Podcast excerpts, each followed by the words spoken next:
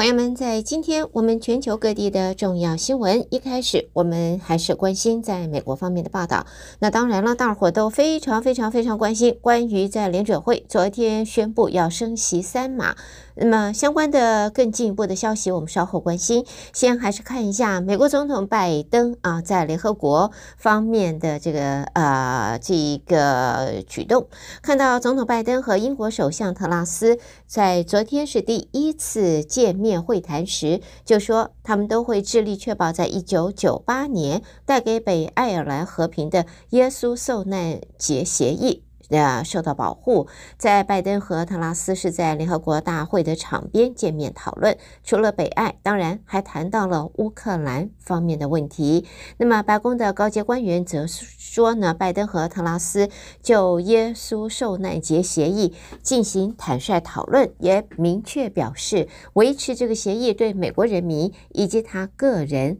都是相当的重要。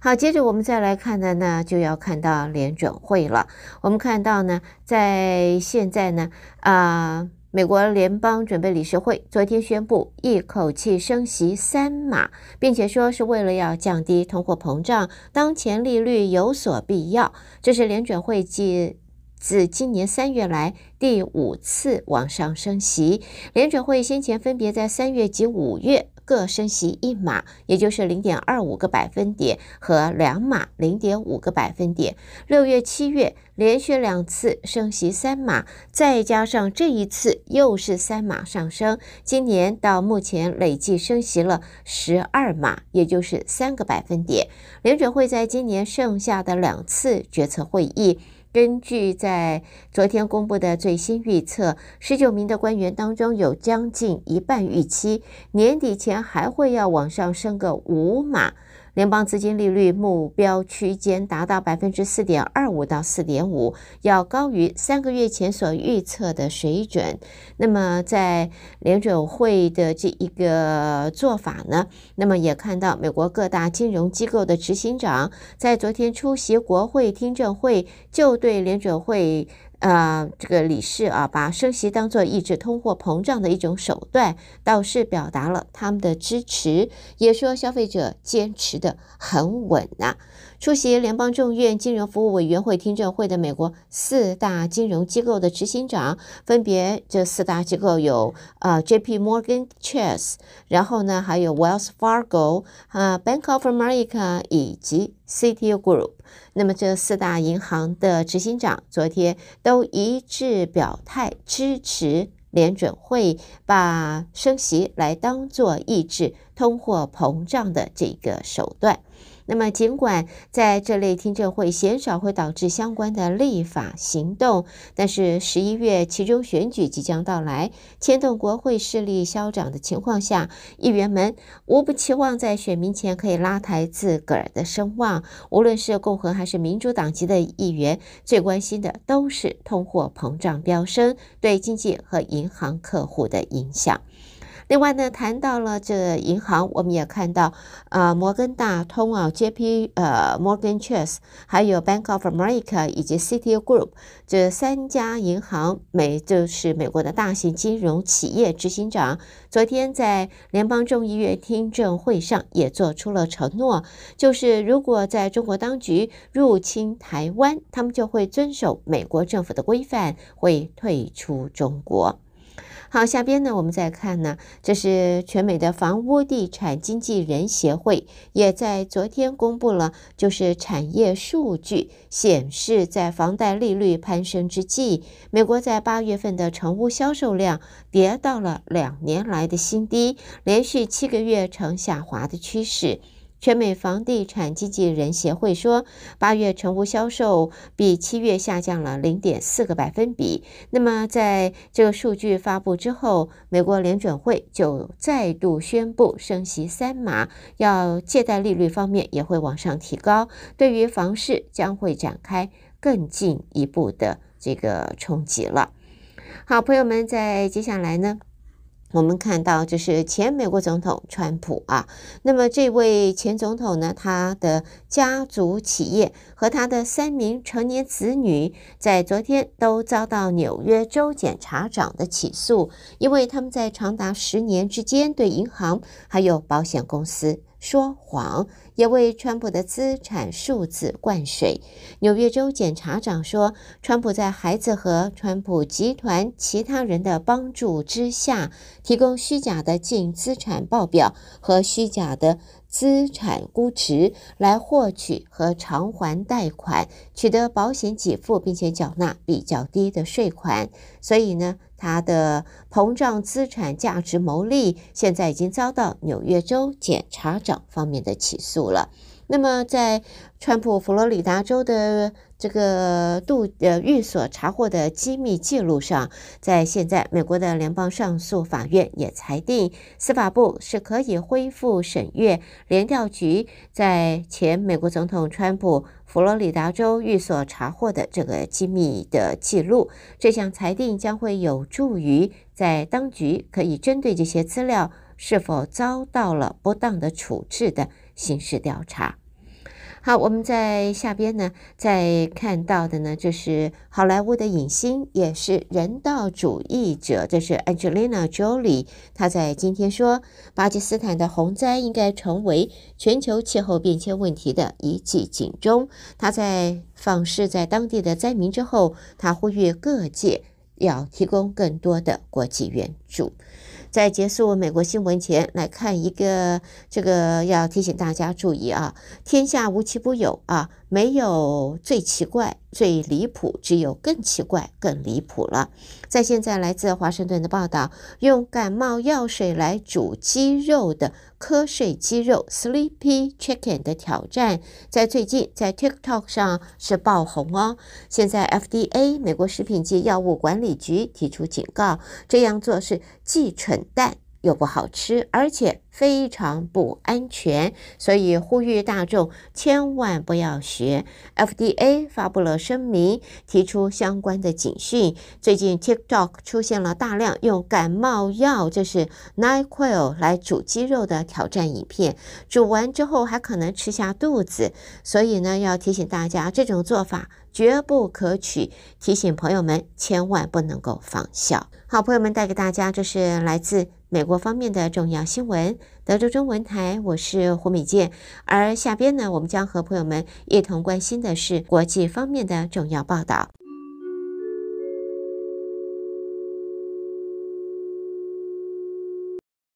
朋友们，在我们国际方面的新闻，我们第一个呢就要看到是关于俄罗斯方面。我们先看到呢，现在俄罗斯总统普丁在昨天下令要启动局部动员，要增兵投入乌克兰的战争。对俄国维持边境开放的北欧国家芬兰，现在密切的监控情势。边防卫队也在今天说，在昨天晚上从东部边界入境芬兰的车潮就。明显的增加了。俄国总统普京昨天下令启动局部动员，升级了对乌克兰的军事行动，估计将会再征召大约三十万人参战。而芬兰的国防部长随后就指出，芬兰正在密切关注邻国俄罗斯在这一方面的。啊、倾向。而在现在，普丁们这个颁了动员令之后，俄罗斯人拥入土耳其的机票价格也水涨船高，往上翻倍了。在现在，普丁宣布局部的军事动员，也再次促使自家人民前往土耳其。从莫斯科和其他俄罗斯主要城市飞往伊斯坦堡的机票价格最少往上翻了一倍以上。那么，俄罗斯现在下达了战争动员令。欧盟外交和安全政策高级代表波瑞尔则在昨天就说，在现在呢，欧洲联盟各国部长会召开紧急会议，研研究对俄罗斯要实施新的制裁。俄罗斯总统普丁是针对乌克兰战事颁布了。俄国自二次世界大战来的首项战时动员令，有鉴于此，欧盟各国外长除了同意准备发动新制裁，也会要加强运输武器给基辅当局。好，关心完了俄罗斯的这个总统普京颁发动员令，我们来看其他方面的国际新闻。瑞士的中央银行瑞士国家银行在今天宣布要大幅升息三码，政策利率将会由负转正，来对抗飞涨的通货膨胀。瑞士国家银行声明稿中说，央行调高政策利率三码，对抗再度升息的通货膨胀压力。瑞士国家银行在这个调高三码了以后呢，那么在这个今天起就开始生效了。除了瑞士银行之外的话，我们也看到现在美国的再度升息，那么也看到日本的中央银行则维持宽松政策，而日本股市则在受到美国再升息三码，在现在是收低的情形。而日本央行呢，召开了金融政策决定会议，决定维持大规模货币宽松政策的方针。在日本银行宣布了这项决定之后，日元一度还贬值到一块钱美金兑换一百四十五块钱的日元。好，接着呢，看到伦敦的报道，英国则在昨天宣布，由十月起，在企业大约一半的能源费用将可以由英国政府来支付，为期则是六个月。英国首相特拉斯正在设法不要让企业因为物价的飞涨而倒闭。在英国正在与创数十年纪录的高通货膨胀数据在现在奋战当中，财政大臣华腾渴望提出减税计划来因应，而在昨天提出的迷你预算案之前，就传出了英国宣布为自家企业支付一半的能源费，可以为他们支付达半年。好，我们在这里也看到呢，这是澳洲的救援人员在今天表示，在塔斯马尼亚西岸搁浅的领航机两百头大约都死亡了，现在仅仅还有三十五头存活着。野生动物救援单位则说，抢救幸存的领航机这个任务是相当的艰巨。当地民众则替部分的领航金盖上了毯子，用桶子为他们浇上海水，协助他们维生，等待进一步的救援。最后，我们看一则这对。呃，这个是韩国总统尹锡瑞来讲，是绝对不希望有任何媒体播报的。就是正在为支持度创新低所担忧的这位韩国总统，再度陷入了麻烦。他前脚才刚和美国总统拜登合照交谈，下了台却被拍到，马上就对拜登和重要盟友美国语带贬损。这一段画面可是在韩国引起了轩然大波。那么，在尹锡瑞一下台，就告诉自家幕僚，如果那群臭崽子在国会没让他通过拜登那张该死的脸，要往哪儿摆？哇，妈妈咪呀！这一段话居然被媒体给拍到了，而且还公布了出来。这一会儿。这一个韩国新总统尹锡瑞的民调想要再回升可难了。这个在 YouTube 上短短数小时就吸引了超过两百万人次浏览这一个让他尴尬到家的影片。朋友们，带给大家这是在国际方面的重要新闻。收听的是德州中文台，我是胡美健。美国和国际新闻之后呢，我们要在这一同关心两岸方面的重要报道。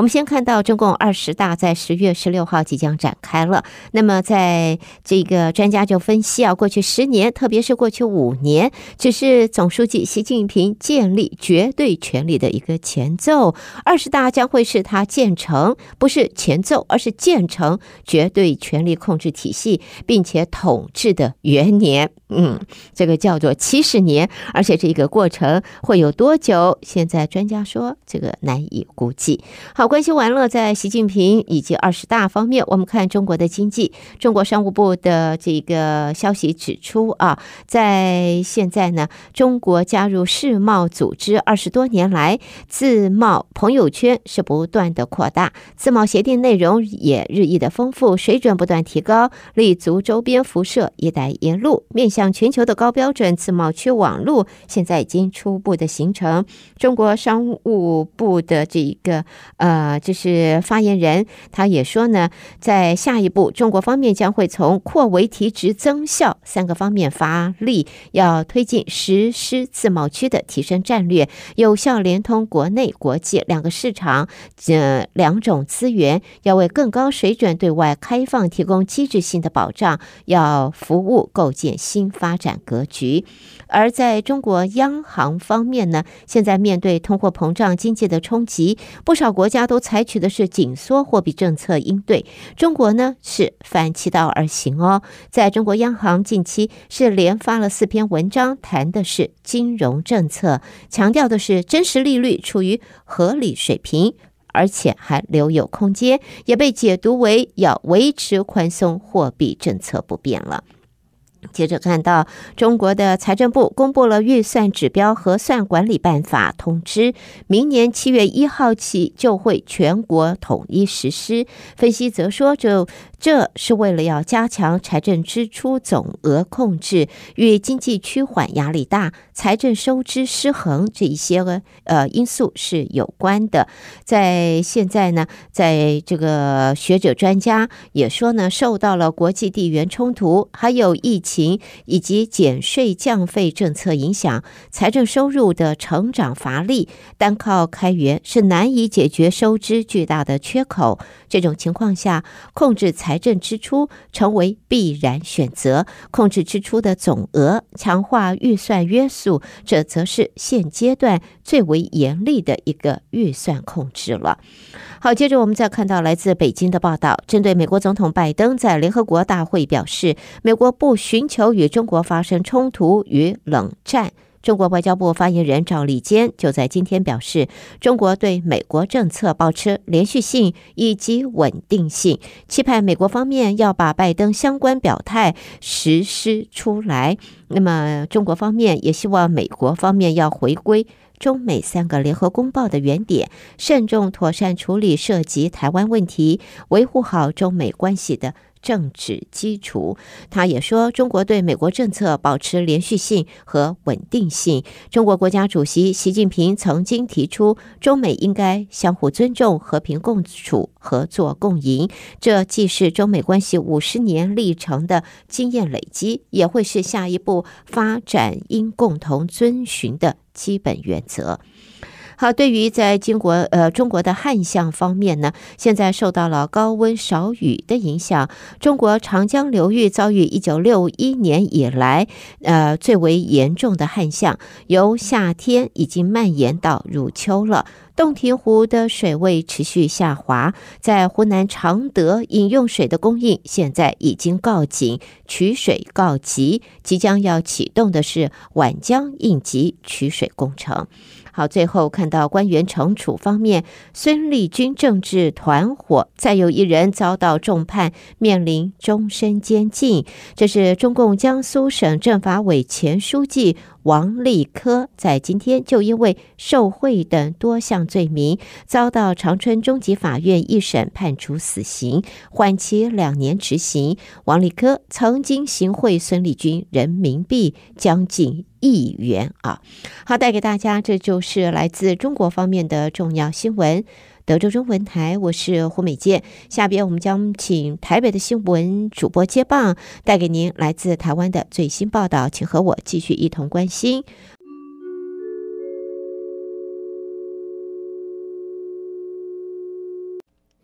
德州的听众朋友，您好，我是央广主播张旭华。在台湾的消息方面。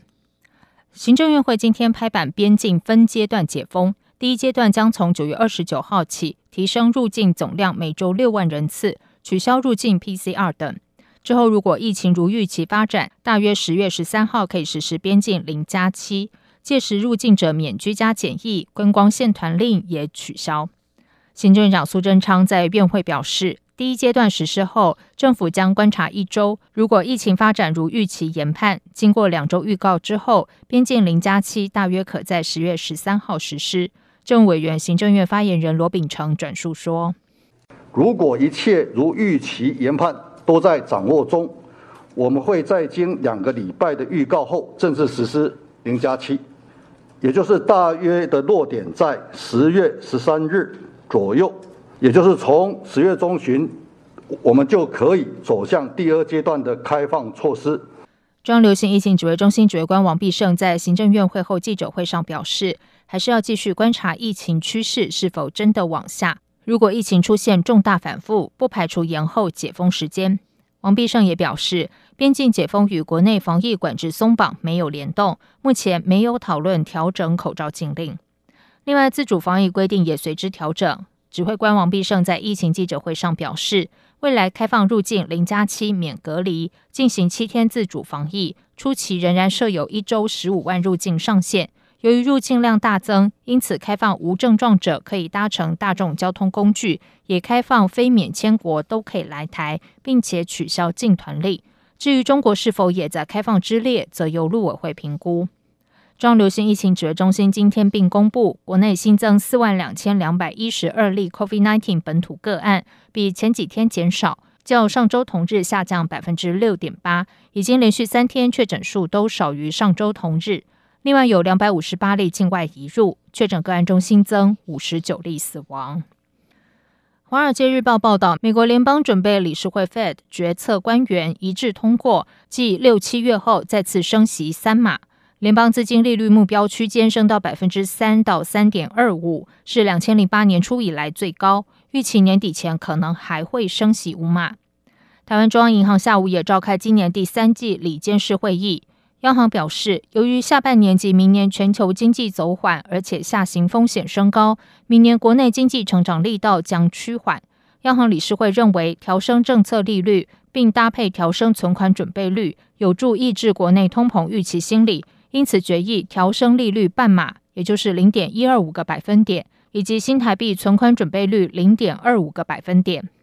而美国联准会持续积极升息，以压制通货膨胀，引发失望性卖压。台股今天在股汇双杀下开低走低，盘中一度重挫超过两百七十点。尾盘电子及金融股跌势收敛，指数收在一万四千两百八十四点，下跌一百三十九点，一万四千两百点失而复得。成交值来到新台币两千零八十五亿元。继续来关心的是，美国总统拜登在第七十七届联合国大会期间发表演说，明确表示支持台海稳定与和平，反对任何一方单方面改变现状。外交部今天表示，这是近年来美国总统首次在联合国场域公开强调对台海和平稳定的重视，而且距离上次发言挺台不到一周时间。外交部发言人欧江安说。也是拜登总统，他在日前接受美国媒体专访的时候，他已经表达了美军会捍卫台湾的安全之后，我们看到不到一个礼拜之内，拜登总统再次的在重要的国际场域当中的演讲时，公开重申美国维护台湾海峡现状的坚定意愿。拜登总统维护台湾海峡和平的发言深具意义，外交部我们对此表达高度欢迎。另一方面，美国联邦众议院国会台湾连线共同主席夏波以及外委会民主党资深议员薛曼日前提出加速对台军备转移法案，要求在优先运送国防剩余物资的国家名单新增台湾，授权美国国防部长可运用特别防卫采购基金提供台湾防卫物资及服务，授权可在台湾设置战争储备库存，以及加速美国对台军售交付日程。欧江安指出，对于夏波和薛曼共同提出“有我法案”，展现对台安全的关心及坚定支持，外交部表示由衷感谢。而强化自我防卫能力一向是政府的优先工作项目之一，因此将持续与美国国会友人及行政部门保持密切合作与联系，以确保我国有足够国防实力与装备面对各项挑战。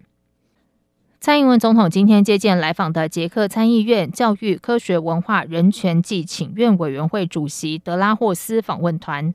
蔡总统在接见时感谢捷克支持台湾参与国际组织，并在中国持续军演之后率团来访，展现出理念相近国家相互扶持的坚定友谊。总统并指出，台湾和捷克共享民主自由价值，相知相惜。他期待台湾和捷克能够持续相互扶持，坚定捍卫民主自由价值。总统说：“我们共同克服疫情的挑战，也一起协助乌克兰难民在中国持续军演。在中国持续军演之后，德拉霍斯主席在此时率团来访，更展现出理念相近、国家相互扶持的坚定的友谊。面对威权主义不断的扩张，我们期待台湾和捷克持续相互守望，坚持捍卫民主自由价值，一起为世界带来良善的力量，为全球的繁荣发展做出更多的贡献。行政长苏贞昌今天下午接见捷克参议院访问团一行。苏贞昌表示，捷克访问团此行将与台湾签署半导体和教育科技合作备忘录。他非常乐见台捷加强科技文化交流。德拉霍斯也表示，希望行政院支持台北和布拉格直航，相信两地直航能够大幅提升旅客人次，对商务合作有正面效果。他称赞故宫是全世界最好的博物馆之一，也很高兴布拉格爱乐管弦乐团将于台湾演出。德拉霍斯期待未来也能在捷克接待来自台湾的音乐人。接下来关心的是，对于中正纪念堂转型问题，由民间组成的中正纪念堂园区新愿景概念净图执行小组举办多场想象中正纪念堂的一百种方式论坛，并计划在十月四号举办台北市准市长论坛，邀请所有台北市长参选人参与。目前传出，民进党参选人陈时中及无党籍参选人黄珊珊都同意出席，国民党参选人蒋万安则不会参加。陈时中今天到白兰市场扫街拜票时受访，他说自己还没有收到邀约，但认为中正纪念堂的议题终究都要面对，由下而上取得共识应该是比较好的方法。蒋万安则说明自己当天已经安排了相关市政行程。也强调自己的态度没变，就是不希望造成对立和仇恨。蒋万安并表示，市民最关心的是未来能否有更好的市政服务，这也是他目前最关心的事。黄珊珊强调，台北市政府不是中正纪念堂的主管机关，中正纪念堂转型是文化部的事。如果要做，这几年都可以做，不需要在选举时拿出来做意识形态的对抗，造成更多对立。他认为最重要的是，这个场域应该能让台北市民使用。至于历史人物的功过，则应该给予客观评价。侨委会今天推出高科技人才培训基地计划，与国内科技大学合作，成立一国一校一高科技人才培训基地，透过产官学跨域合作模式，培育更多产学合一、学以致用的高科技人才，并借此协助我国企业积极拓展海外市场业务。落实政府新南向政策，成为推动我国在东南亚有台社群经营的主力。侨委会委员长童振源表示，高科技人才培训基地计划提供优质技职教育，扩大招收海外优秀华裔学生来台升学，培育海外企业需要的高科技人才，让侨生和企业互利双赢，并透过侨生作为粘合剂，使我国与全球各国更加紧密连接。童振源说。不是只是要提供更多清寒奖学金，而是我们还要提供更高额的奖学金，来吸引我们优秀的学生到台湾来就读。我想在这过程当中，我们也获得行政院的支持，所以在八月底的时候，行政院刚通过我们本会所编撰的扩大培育与留用侨生的中长程计划。这项计划目前洽谈的合作学校及其合作的国家，包括亚东科技大学与马来西亚、龙华科大与泰国、弘光科大与越南、勤益科大和缅甸、昆山科大与印尼，而屏东科大则是作为东南亚高科技农业人才培训基地。以上就是今天的台湾重点新闻，谢谢收听。